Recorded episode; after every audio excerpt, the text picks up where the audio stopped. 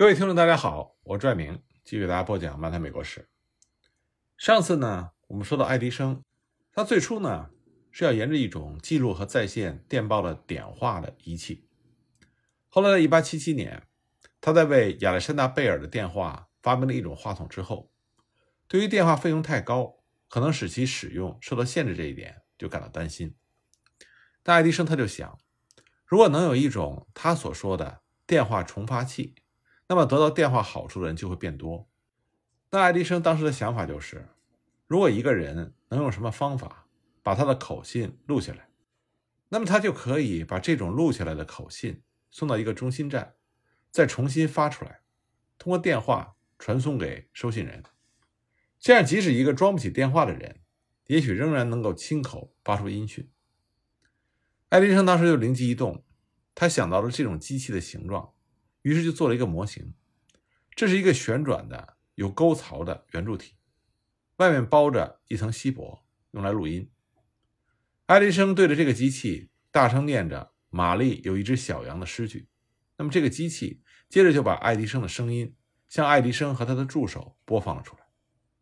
爱迪生后来就回忆说：“我这一生中从来都没有这么吃惊过，周边的人都感觉到很惊讶，我总是害怕。”那些第一次就搞成了的东西。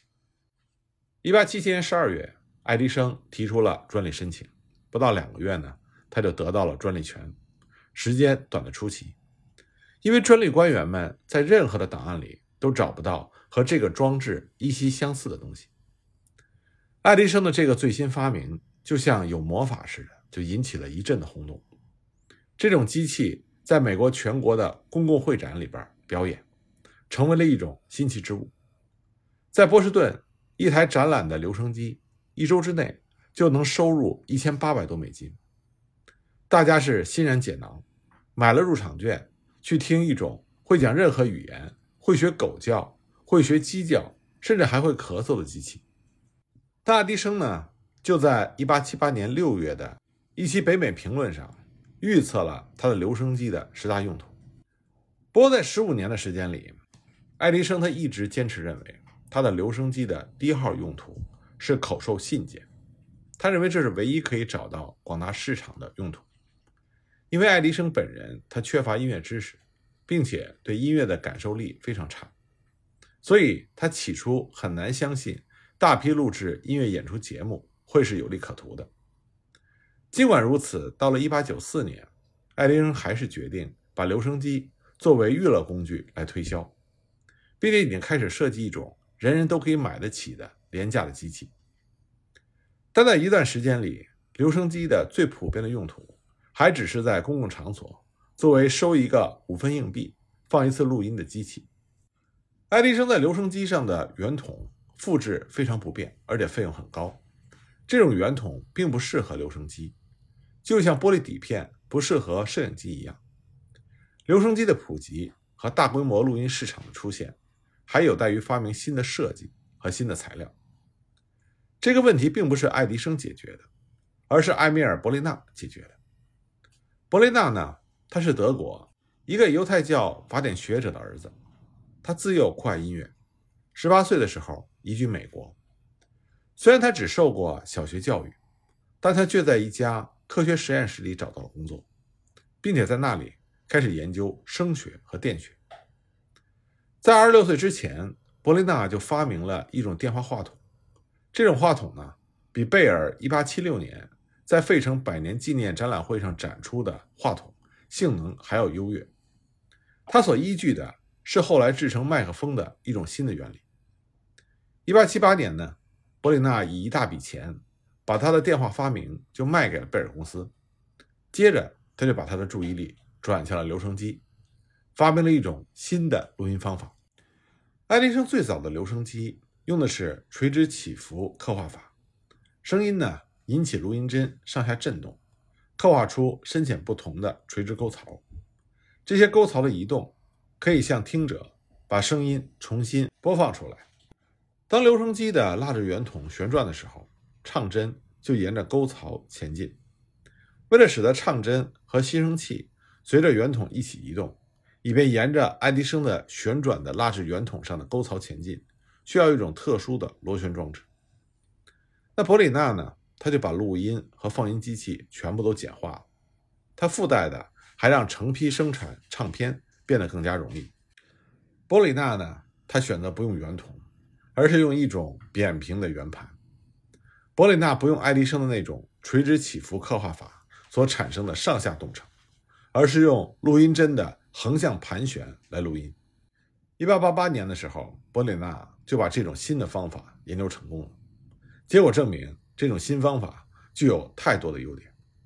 首先，不再需要一种特殊的螺旋装置了，因为旋转着的圆盘上的螺旋形的沟槽，自动的就会让录音针以一定的速度向前移动。和圆筒相比，圆盘复制变得更加的容易，更加的简单，储藏也更加的方便。伯里纳的发明是革命性的。如果没有唱片这种廉价方法的引入，就不会让留声机民主化、大众化。伯里纳很快就发现了唱片的制作方法，他不是在全蜡板上制作主盘，而是使用一种涂蜡的芯片。当音乐被录上蜡面以后，用酸。把这种独特的盘旋线刻到芯片上去，这样呢，就有了可以复制的主盘。用这种原版录音片制造金属铸件，也就是副片，然后呢，把它压印到一种合适的材料上，印出原版录音片的纹路。这样呢，就可以从一张原版录音片，也就是母盘上复制出许许多多的唱片。但是，仍然需要找到一种能够制作复制唱片的适合材料。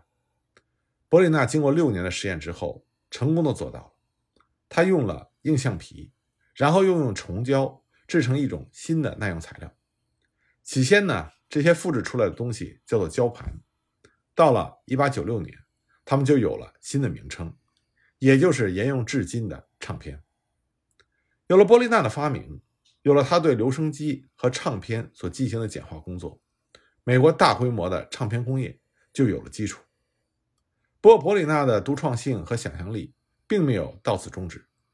一九一九年，这位了不起的人物虽然已经年近古稀，但仍然帮助设计了真正能飞的直升飞机。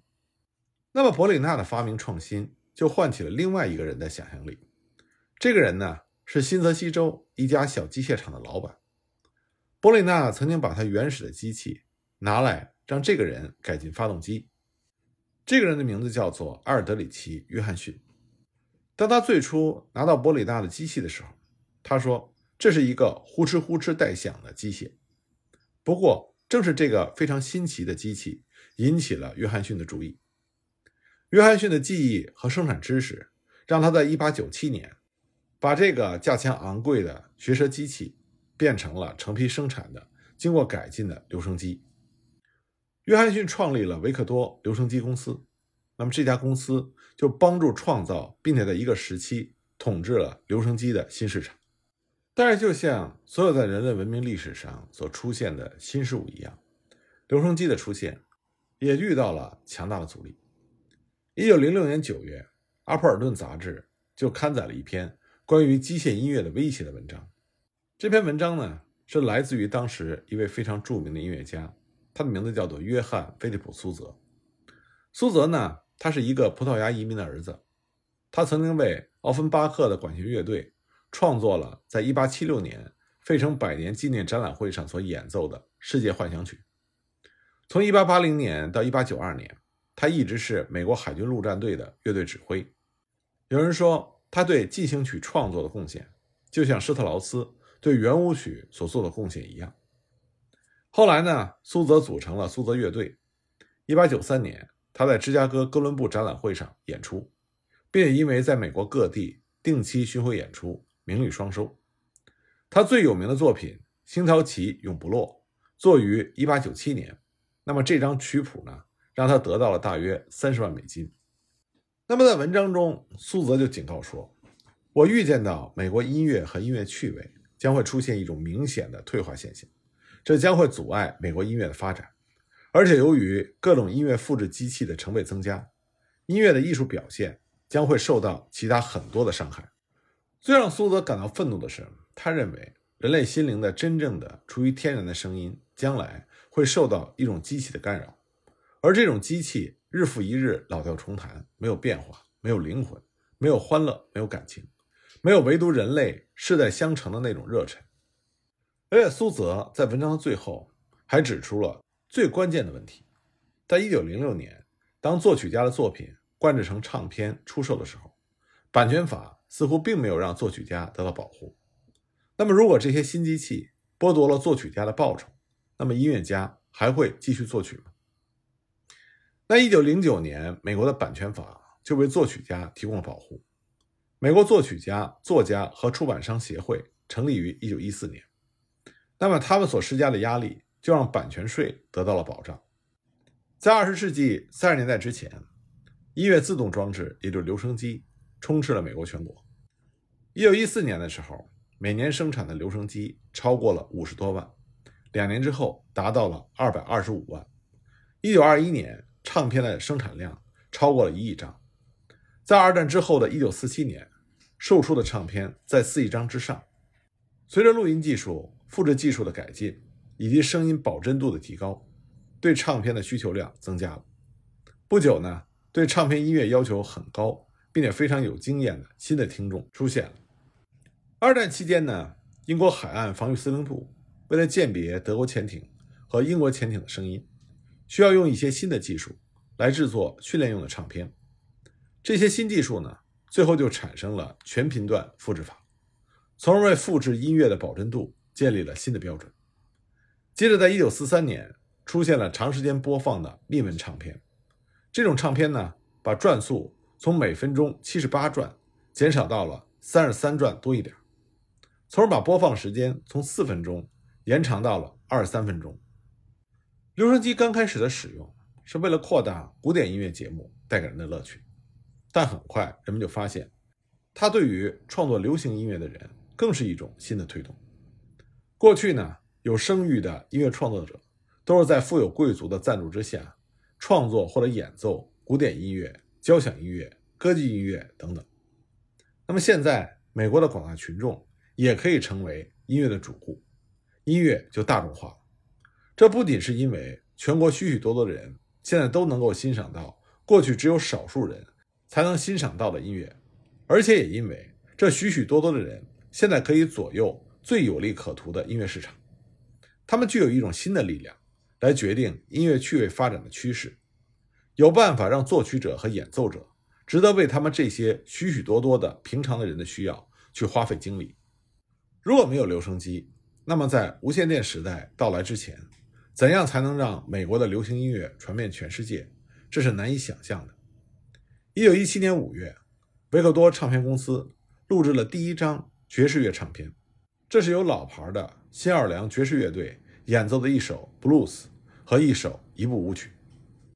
要知道，二十世纪二十年代，美国各唱片公司之所以获得巨大的盈利，最主要的原因就是他们每年要卖出无数张爵士音乐唱片。从来还没有哪一种音乐在一个幅员广阔的国家里能如此的四处传播，也从来没有过哪一种音乐对整个社会的生活。会产生如此广泛的影响。留声机呢，让音乐可以以前所未有的规模流行起来。到了二十世纪五十年代中期，检验一个音乐名人的标准，就是要看他灌制的发行量至少达到一百万张的金唱片有多少。留声机呢，可以让古典音乐变得平常起来。虽然由于对他们的评价每周都在变化，前十名的流行唱片的命运就成了新闻。但除了流行音乐，我们也要看到，几个世纪之前最优秀的音乐，终于有了机会在每个人的客厅里被播放。有人曾经说过，留声机它用机械的方法复活了全部西方音乐。从前呢，当一种音乐流行的时候，整个音乐中除了几十部任意挑选出来的作品之外，其他都会变得默默无闻。可是现在，全部的音乐作品一下子都会出现。就像文艺复兴重新发现了古典名著，并通过印刷机让它们永垂不朽一样，留声机不仅使旧的音乐得以重现，同时还会促进新形式音乐的产生，并且改变了音乐工业的运作模式。一九五六年呢，百老汇剧院就上演了《金发女郎》这部音乐剧，完全是由哥伦比亚广播公司资助的。那么广播公司资助的目的就是要取得对灌制唱片的独家经销权。